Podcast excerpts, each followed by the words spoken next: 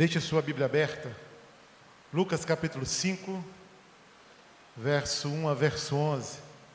Irmãos, eu sei que alguns irmãos têm me perguntado a respeito do projeto na Amazônia, a experiência desse projeto e peço que os irmãos aguentem mão mais um pouquinho.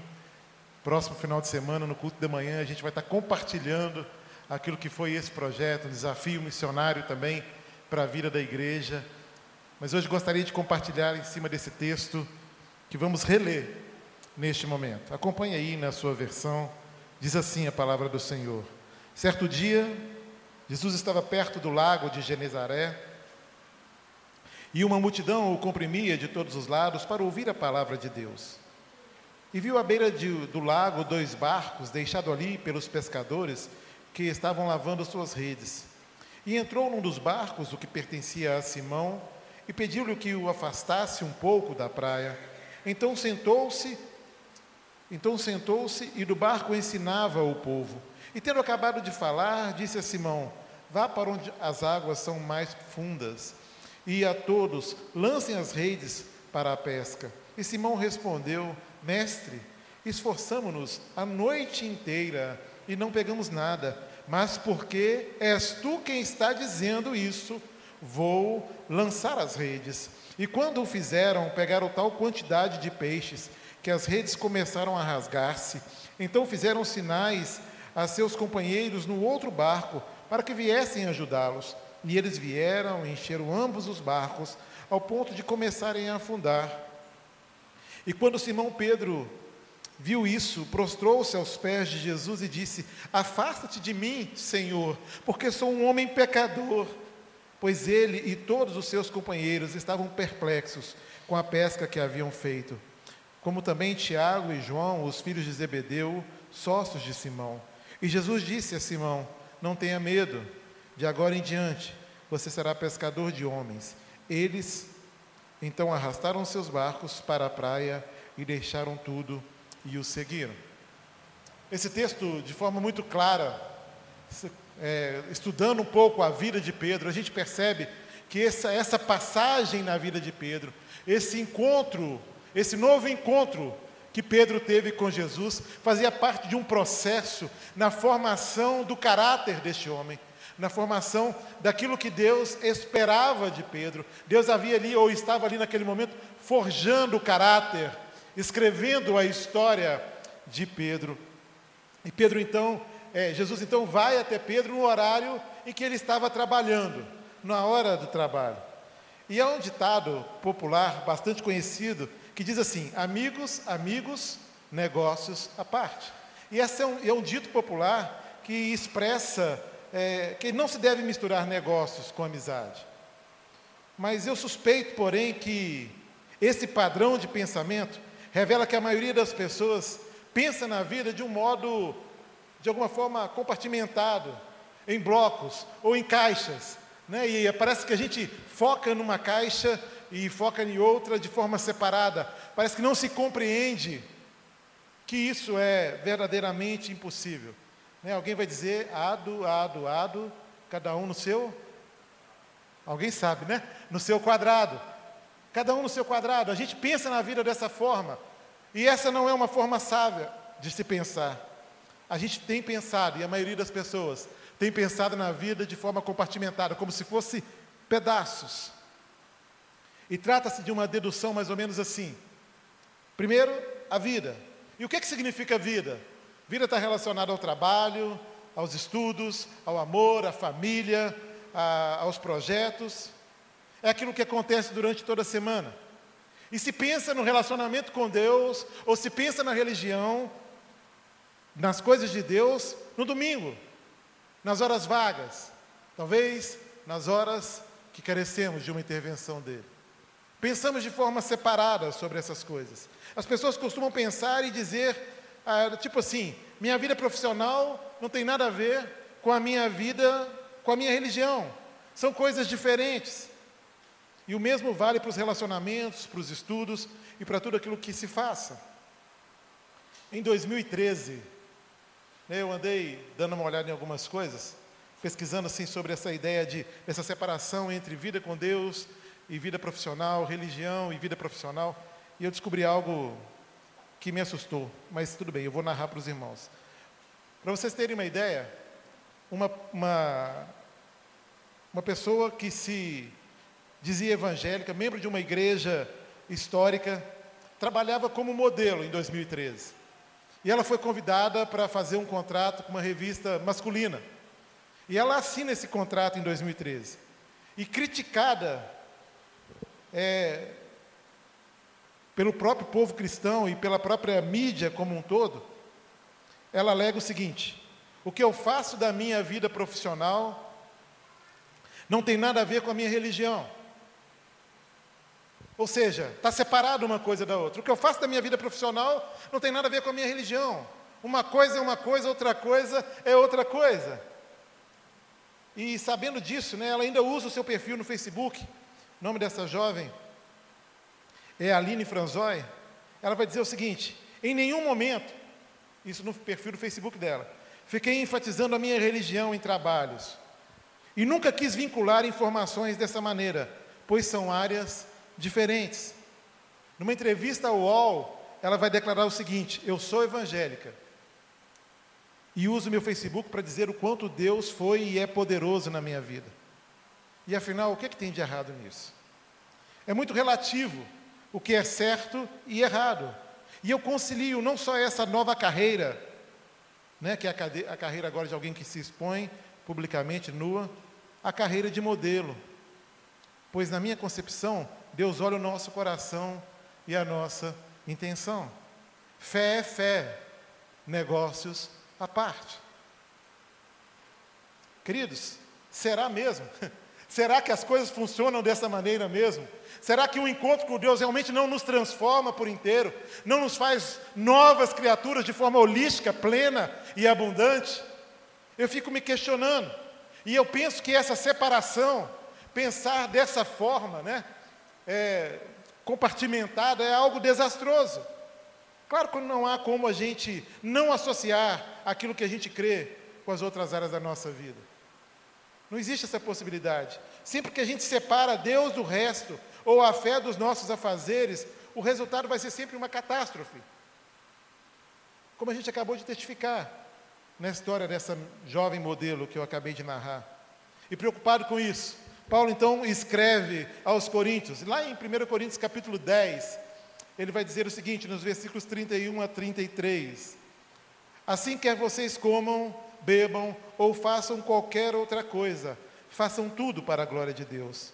Não se tornem motivo de tropeço, nem para os judeus, nem para os gregos, nem para a igreja de Deus também eu procuro agradar a todos, também eu procuro agradar a todos, de todas as formas, porque não estou procurando o meu próprio bem, mas o bem de muitos, para que sejam salvos.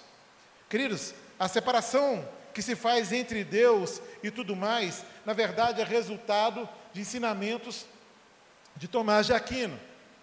Esse homem, ele traz alguns ensinamentos que, que ferem profundamente algumas questões na nossa caminhada com Deus. Ele cria, ele fala da doutrina da revelação, sabe? Ele vai dizer que isso seriam duas realidades. Ele vai também falar da, do conhecimento, do conhecimento natural e do conhecimento revelado. E ele fala dos métodos para se conhecer e saber. E aí ele vai dizer entre a razão, falar sobre a razão e a fé. E depois de Aquino, Immanuel Kant aumentou ainda mais a divisão entre a fé e a razão. Ele coloca todo o conhecimento de Deus no nível superior.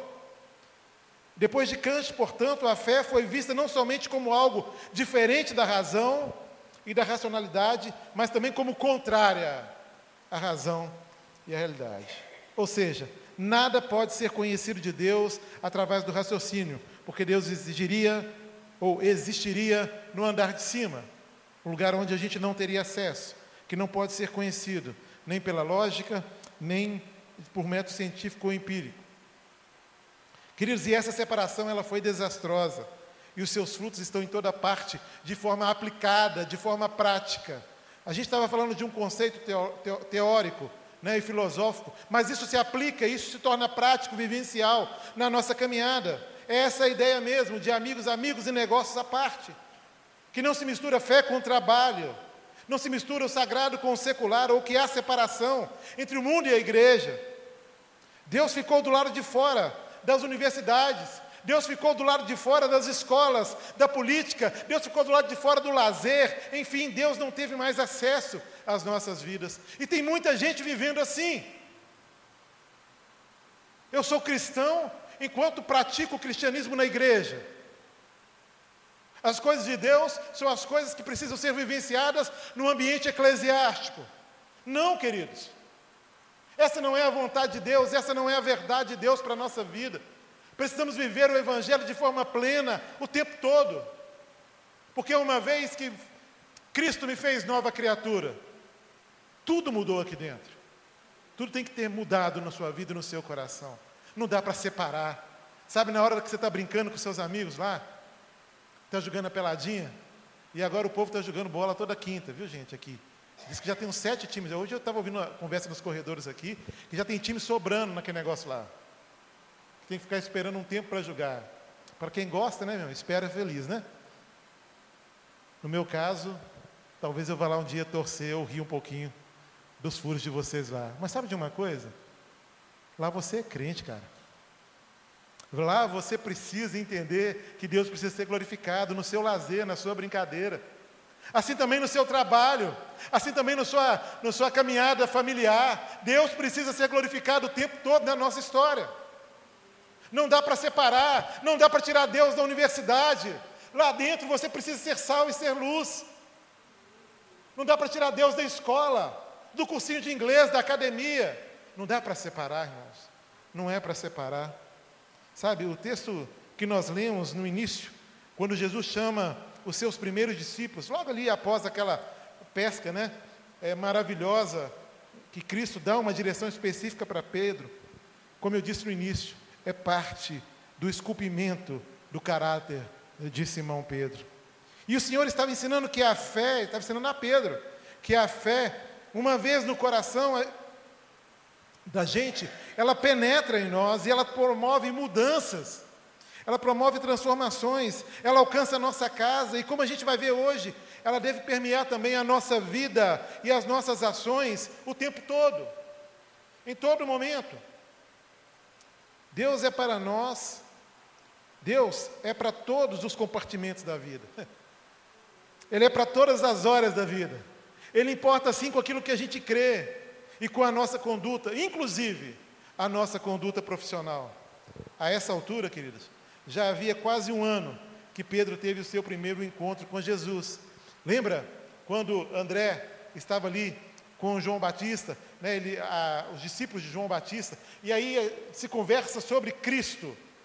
Cristo passa, eles reconhecem Cristo. E André então sai à procura de, do Messias, e ele encontra primeiro seu irmão Simão. E logo após eles encontram com Cristo Jesus. E é interessante que o texto vai dizer que André o levou a Jesus. E olhando Jesus para Simão, ele diz o seguinte: Tu és Simão, filho de João. Tu serás chamado Cefas, que quer dizer Pedro. Primeiro encontro de Pedro com Jesus, já houve ali Deus, Cristo, de uma forma clara, já diz o que acontece quando nós nos encontramos com Ele. E Jesus diz, deixa claro para Simão: olha, eu te conheço, eu sei o seu nome, eu sei tudo a seu respeito, sei inclusive quem é o seu pai, sei da sua criação, sei a forma como você foi ensinado, e sei a razão de você ser como você é de você reagir e agir como você age e reage. Eu sei tudo a seu respeito. Mas a partir deste encontro comigo, a sua vida vai mudar. E é assim que acontece. Por isso não há forma de nos desvencilhar.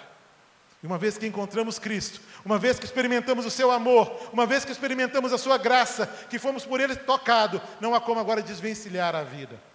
A nossa vida da vida de Cristo a minha vida profissional, a minha vida familiar, a minha vida acadêmica, o meu dia a dia, daquele encontro com Cristo. Porque aquele encontro com Cristo, o nosso encontro com Cristo, transforma profundamente a nossa vida, o nosso jeito de pensar, de agir e de reagir. Ele faz todas essas coisas.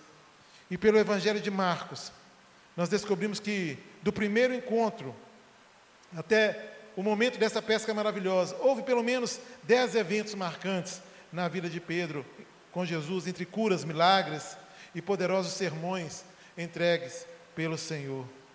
E nesse ponto da, da vida de Pedro, ele já estava consciente da divindade e do poder de Jesus Cristo de Nazaré.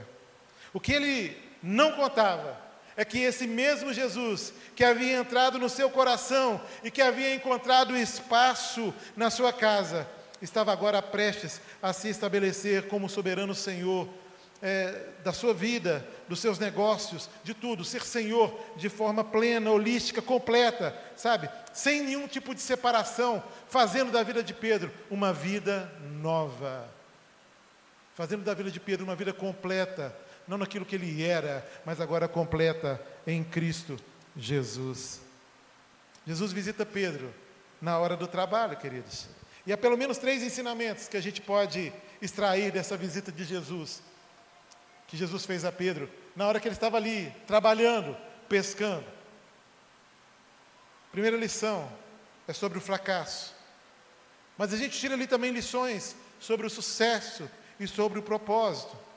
E eu queria conversar com a igreja, conversar com você um pouquinho a respeito disso. Primeiro, as lições sobre o fracasso. Por que a gente fracassa? Qual é a razão do fracasso humano? E essa é uma pergunta que não se cala na mente e no coração da humanidade. Por que deu errado? Por que fracassamos? Por que não aconteceu como eu pensei? Porque eu não conquistei? Porque eu não consegui? E a gente fica se questionando. E a procura para essas respostas as pessoas têm tomado algumas atitudes. Alguns consultam especialistas, né? vão contratar aí coaches, né? que são esses tutores, instrutores particulares. Outros vão buscar aí aqueles headhunters, recrutadores de profissionais talentosos, para ver se alguém dá uma luz, se alguém ajuda, se alguém me descobre de alguma forma e tem para mim aquilo que eu preciso como respostas. Pesquisam a fundo, mas nem sempre, porém, elas acertam a resposta. Atualmente, queridos, ficou meio que na moda a gente desculpar ou justificar o nosso fracasso na conta desse governo corrupto. E tudo é culpa da corrupção. Nada dá certo porque o país é corrupto, porque as pessoas são corruptas. E aí, primeiramente, se apontava para o governo, agora alguém vai dizer: não, mas como eu posso cobrar que não haja corrupção no governo se aqui, né, onde nós estamos, a, a corrupção também acontece. Né? São questões que a gente começa a perceber que realmente não é isso, ou não é apenas isso. E quais lições, então, o encontro de Pedro com Jesus nos ensina sobre o fracasso? Primeira delas, que nem sempre o fracasso é por falta de preparo, nem sempre o fracasso é por falta de experiência. Os, pecadores, os pescadores fracassados eram pescadores profissionais. Nós estamos falando ali de homens da lida da pesca. E a expressão grega para pescadores significa gente ao mar. Aliás, eles eram e herdaram dos seus pais o negócio da pesca. O texto vai dizer lá no versículo 10 do capítulo 5, né? Que como também Tiago e João, os filhos de Zebedeu, eram sócios de Simão. Esses homens pescavam desde criança aprenderam com os pais, eles tinham anos de treinamento, anos de experiências, então nem sempre nós fracassamos por falta de preparo, nem sempre nós fracassamos por falta de experiência. Mas uma outra lição é que nem sempre a gente fracassa por preguiça ou falta de persistência. A Bíblia vai dizer que eles pescaram a noite toda. Versículo 5: Mestre, esforçamos-nos a noite inteira e não pegamos nada. A gente não está dizendo de alguém que lançou a rede de um lado, ah, não, não vai dar, não está vindo nada hoje, vamos embora para casa. Com certeza o sono veio, o cansaço veio, mas eles persistiram, eles insistiram, eles não eram preguiçosos, eles investiram o melhor deles durante todo o tempo que tiveram. A expressão é: esforçamos-nos a noite inteira. Eles tentaram o melhor. Então, uma segunda, segundo aprendizado é que nem sempre fracassamos por preguiça ou por falta de persistência. Mas também nem sempre fracassamos por falta de oportunidades. Não foi por falta de peixes no mar que eles fracassaram. No mar havia peixe de sobra. Olha o que diz aí o versículo 6 e 7. Quando fizeram, quando fizeram, pegaram tal quantidade de peixe que as redes começaram a rasgar-se. Então, fizeram sinais aos seus companheiros do outro barco para que viessem ajudá-los. E eles vieram e encheram os barcos a ponto de começarem a afundar. O mar da Galileia foi onde eles retiraram o sustento de todos eles, durante a vida inteira. Havia peixe bastante naquele lugar. Então, nem sempre a gente fracassa por falta de oportunidade. Queridos, o momento histórico em que vivemos, como país, ele é muito significativo para a gente pensar nele agora. Tem muita gente, ou muita gente está fracassando nos negócios. Não há dúvidas, queridos, que houve má fé e má gestão no Brasil, tanto dos políticos da ocasião quanto aqueles da oposição. No entanto, a gente deve nos lembrar que a causa dos nossos fracassos nem sempre é tão óbvia assim, queridos. Como as pessoas costumam dizer, Lucas nos revela que o sucesso nem sempre é fruto de preparo de experiência. Que o sucesso nem sempre é resultado de esforço ou de persistência, nem sempre também o sucesso é colhido nas grandes oportunidades. A gente aprende que na vida o que realmente importa é a presença de Jesus, é a diferença que Ele faz na nossa vida, é aquilo que Ele nos transforma ou aquilo que Ele faz da nossa vida e da nossa história. Entrou Jesus nos barcos, o que pertencia a Simão, e pegaram tal quantidade de peixes que das redes começaram a rasgar-se. Então fizeram sinais aos seus companheiros no outro barco para que viessem ajudá-los, e vieram e encheram ambos os barcos ao ponto de começar a afundar. Queridos, na hora do trabalho, ensina para a gente lições sobre o fracasso. E fracasso, querido, é não ter Jesus. Sabe por quê? Porque só Ele é a vida. É nele que nós vivemos, é nele que nós existimos e é nele que nós nos movemos. Efésios capítulo 2, versículo 1, vai dizer que nós estávamos mortos nos nossos delitos e pecados. Então, não estar em Cristo realmente é um fracasso para a vida. Não estar em Cristo é não ter direito a uma esperança inabalável, mesmo quando as circunstâncias são difíceis. Não estar em Cristo é não poder acreditar que, apesar das difíceis circunstâncias, a vida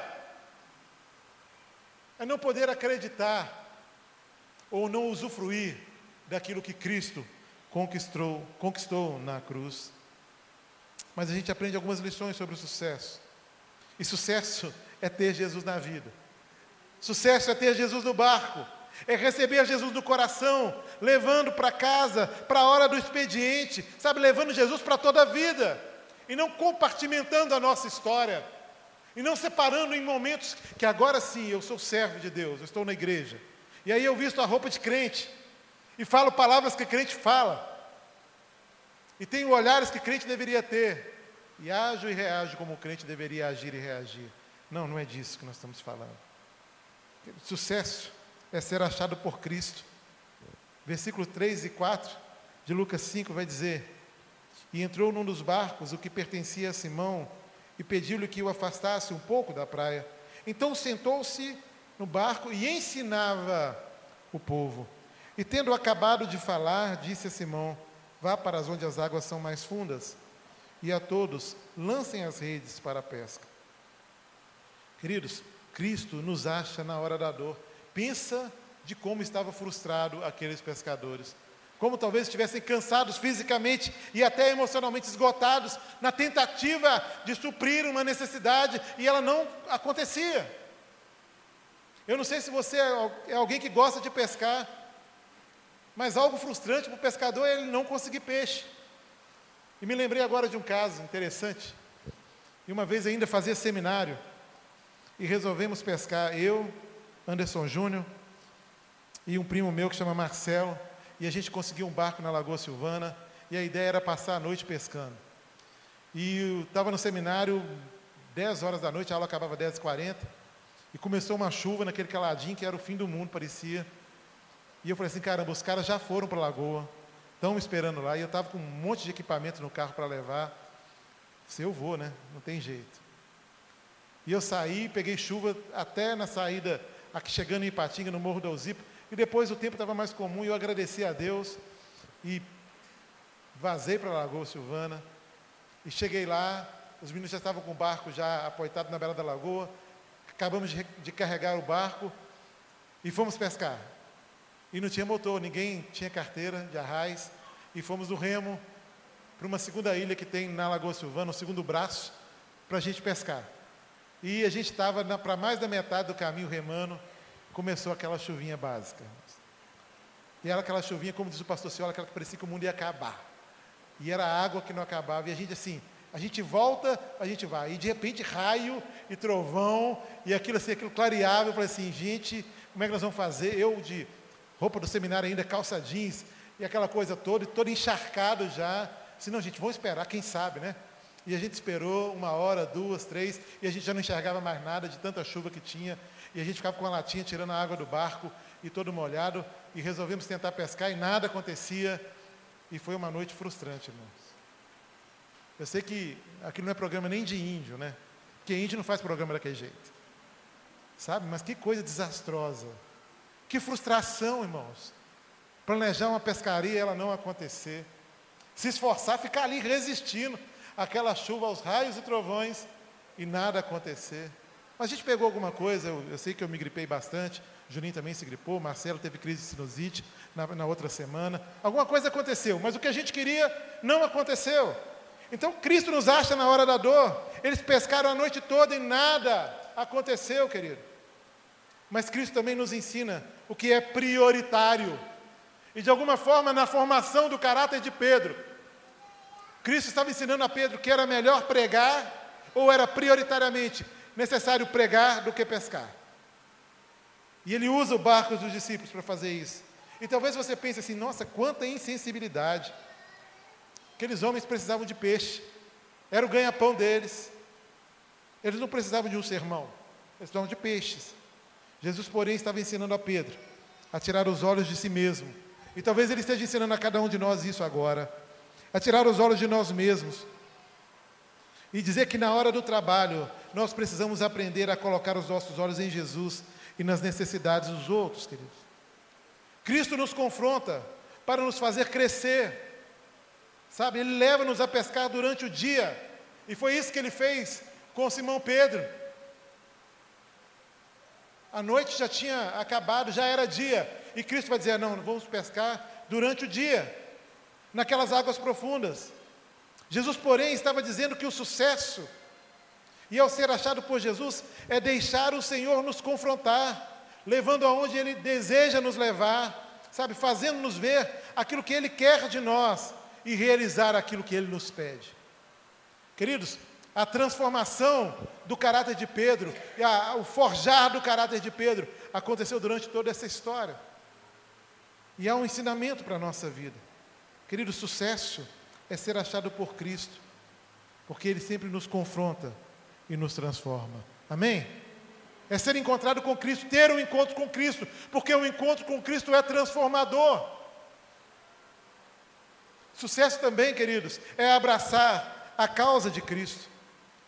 Versículos 4 e 5. Tendo acabado de falar, disse a Simão: Vá para onde as águas são mais fundas, e a todos lancem as redes para a pesca. Simão respondeu: Mestre, esforçamos a noite inteira e não pegamos nada. Mas porque, olha só, mas porque és tu quem está dizendo isto, vou lançar as redes. Está comprometido com aquilo que é a vontade de Deus gera sucesso na nossa vida. Sabe, de outra forma, sabe, a gente não experimentaria aquilo que Deus tem para cada um de nós. Deus dá uma ordem, Jesus dá uma ordem a Pedro: eu quero usar o seu barco, eu quero usar as suas redes, a sua experiência, as suas habilidades, os seus aparatos, eu quero usar tudo no reino.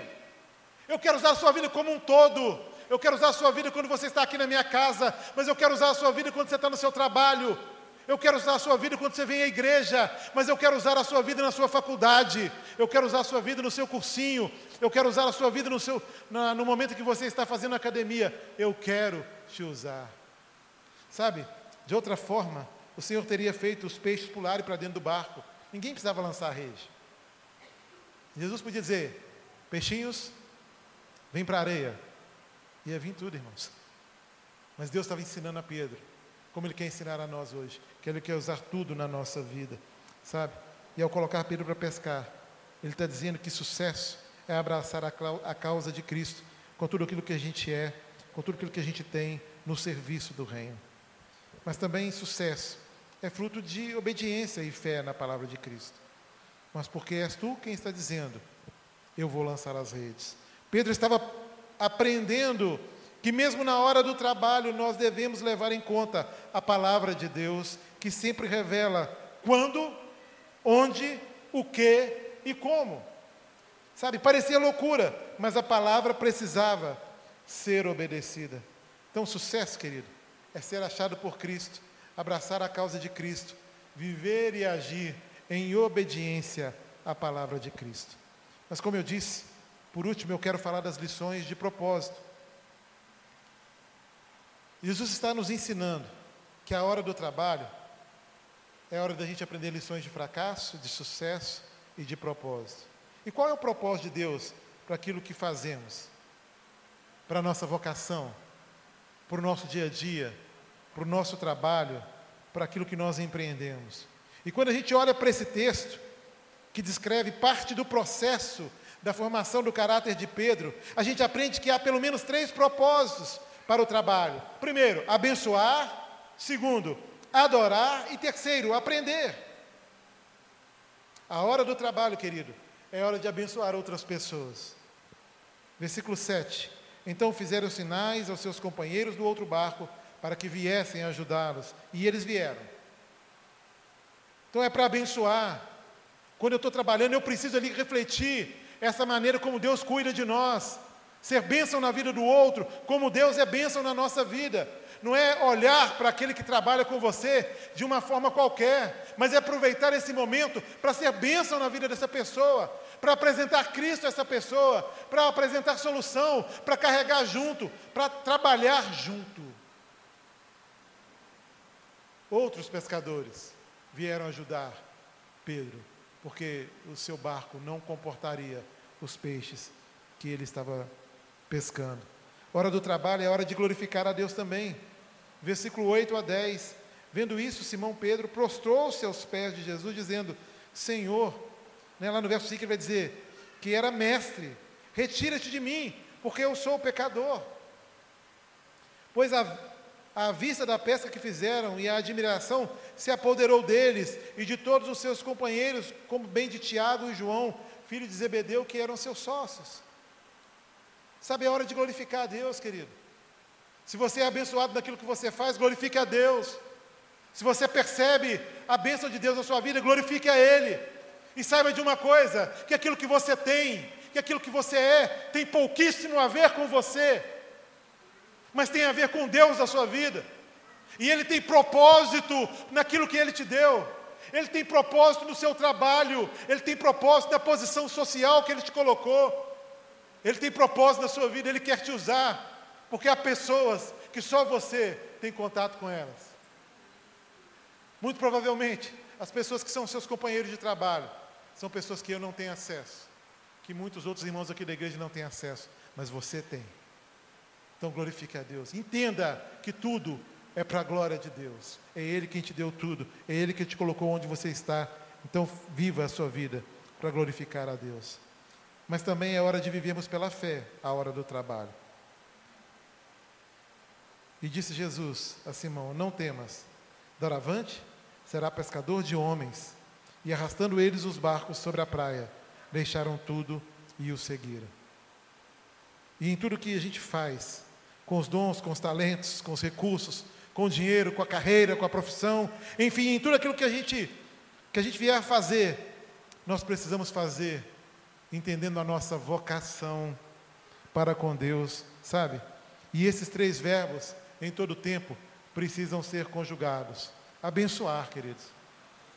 O que, que eu estou fazendo para abençoar o outro? Como eu estou fazendo isso? Adorar, querido. O que eu faço é realmente é a expressão de adoração a Deus? O que eu faço realmente glorifica a Deus? Como eu tenho feito isso? E o último verbo, aprender. O que eu faço realmente é fruto de fé? Ensina o outro a viver em fé? E olhando para o Evangelho de Jesus, a gente descobre que quando Deus em Cristo entra no coração da gente, nós devemos levá-lo para casa e para a vida.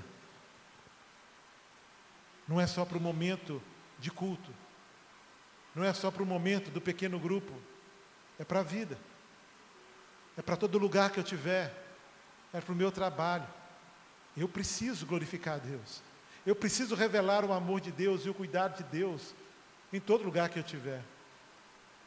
Eu preciso entender que esse é o propósito de Deus para a minha vida. Ele deve estar presente na intimidade, mas também deve estar presente na hora do expediente.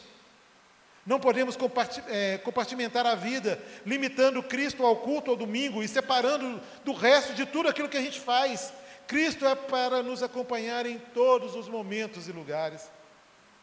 Cristo é para ser levado para a hora do trabalho, é para ser levado em todo tempo, em todo lugar. Nós devemos abençoar, adorar, nós devemos aprender a viver pela fé. Queridos, imagine a diferença que isso faz na vida daqueles que assim fazem. Imagine como vai ser diferente se você não mais separar Cristo da sua hora de trabalho. Quando você não mais separar Cristo da sua hora de lazer. Não mais separar Cristo da sua faculdade. Não mais separar Cristo daquilo que é o seu dia a dia. Você quer ter sucesso? Quer viver para a glória de Deus? Tudo começa entregando a sua vida a Ele. Tudo começa nessa atitude de entrega. Então receba Cristo no seu coração, querido, e viva a vida que só Ele pode dar vida plena e eterna, fazendo conhecido através de uma nova ou fazendo-o conhecido através de uma nova maneira de viver. Quero convidar os meninos da banda da juventude para subir. E eu quero terminar esse sermão com dois versículos. Primeiro, do primeiro encontro que Pedro teve com Jesus. Jesus olha para Simão e diz: Tu és Simão, filho de João, tu serás chamado Cefas, que quer dizer Pedro. Ou seja, talvez você está aqui e olha para a sua história e diz assim: ah, para mim não tem jeito. Minha vida foi marcada por experiências muito ruins, traumáticas, e não há esperança para mim. Eu já sofri muito. E talvez tenham pessoas aqui que na caminhada cristã tenham sofrido no aspecto eclesiástico mesmo, se frustrado. E por isso hoje não produzem aquilo que precisam produzir. Separam as coisas na vida e não vivem a vida plena de Cristo em todo lugar. Mas Jesus está dizendo: olha, mesmo te conhecendo, sabendo o seu nome, sabendo da sua criação, sabendo de tudo que você vivenciou, eu vou mudar o seu nome. Eu vou dar um propósito para você. E aí Paulo vai dizer aos Coríntios: assim, se alguém está em Cristo, é nova criatura. As coisas velhas já passaram, e eis que tudo se fez novo. Essa palavra é para você que entrou aqui, querido, e que tem vivido o Evangelho compartimentado. A sua relação com Cristo tem se limitado ao momento da adoração comunitária. O momento da grande celebração ou dos pequenos grupos. Mas Deus tem levantado e quer levantar uma igreja, que é a igreja aqui dentro, mas que é a igreja quando sai daqui, que é a igreja quando está reunida para orar, mas é uma igreja que está separada, anunciando Cristo apontando para Cristo, com as atitudes, com as ações, com os pensamentos.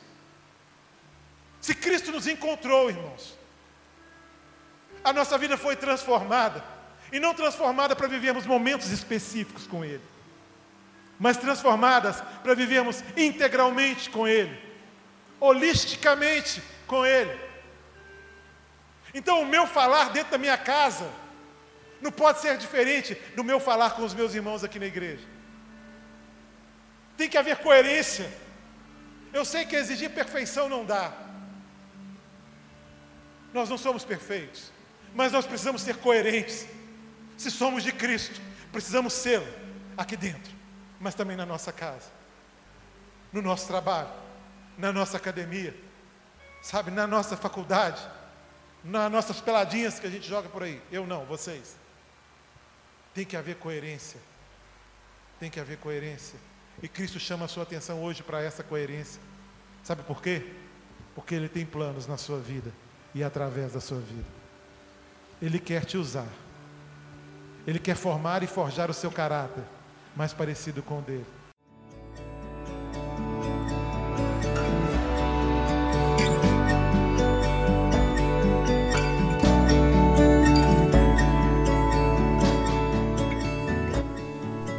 Igreja Batista do Bom Retiro tem plena convicção de que a palavra de Deus é poder para salvar e transformar vidas. Nosso desejo é que essa mensagem tenha alcançado seu coração. Para saber mais sobre quem somos e em quem acreditamos, acesse ibbrpatinga.com.br.